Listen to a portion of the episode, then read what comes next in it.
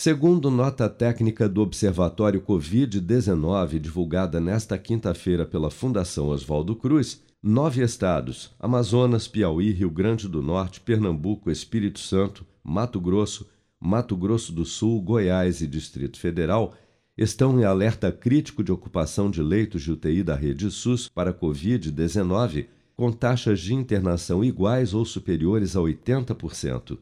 Também de acordo com a Fiocruz, a situação é ainda pior nas capitais. Treze estão na zona de alerta crítico: Manaus, Macapá, Teresina, Fortaleza, Natal, Maceió, Belo Horizonte e Vitória, com taxas de ocupação variando entre 80% e 90%, e Rio de Janeiro, Campo Grande, Cuiabá, Goiânia e Brasília, onde a ocupação já chega a quase 100% da capacidade. O vice-diretor da Organização Pan-Americana da Saúde, Jarbas Barbosa, destaca que a alta capacidade de transmissão da Omicron provocou um aumento significativo no número de internações e mortes por Covid-19 em todo o mundo e que é uma ilusão achar que a nova variante, que na grande maioria dos casos tem provocado sintomas leves, não leva a quadros graves da doença.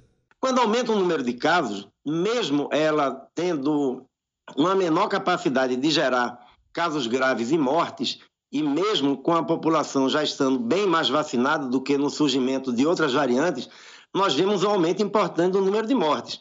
Antes da Ômicron, para a gente ter uma ideia de números, o mundo vinha com a média de 45 mil a 50 mil mortes por semana. Na última semana, isso chegou a 67 mil. Né? Nós vemos também no Brasil. O Brasil chegou a ter uma, uma redução muito importante do número de mortes né, durante aquela fase da gama, o pico da, da variante gama, o Brasil chegou a bater 4 mil mortes por dia, tinha reduzido para 200, menos de 200, agora já voltou ao patamar de mil. Então, é uma ilusão pensar que a, a, a variante Ômicron não produz casos graves e mortes. Ela produz sim, e principalmente aquelas pessoas mais vulneráveis precisam estar com a vacinação completa, em primeiro lugar, uma dose só não protege, tem que tomar as duas, as três doses, é, no caso é, onde há recomendação, e seguir com os cuidados, uso de máscara em locais fechados, coisas que são simples de fazer e que reduzem bastante a possibilidade de transmissão.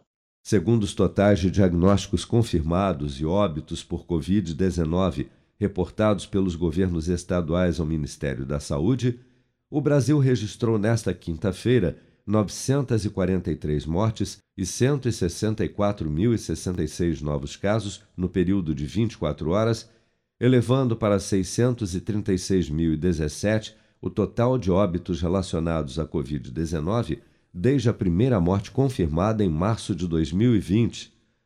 Dados do Programa Nacional de Imunização apontam que até amanhã desta sexta-feira 168.375.114 pessoas, ou 78,9% do total da população do país, já haviam recebido a primeira dose de vacina contra a Covid-19, sendo que destas, 151.867.044, ou 71,2% dos habitantes do Brasil, também já foram imunizados com a segunda dose ou dose única contra a doença.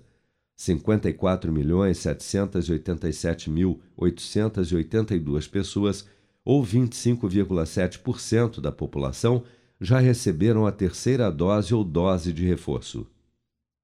Com produção de Bárbara Couto, de Brasília, Flávio Carpes.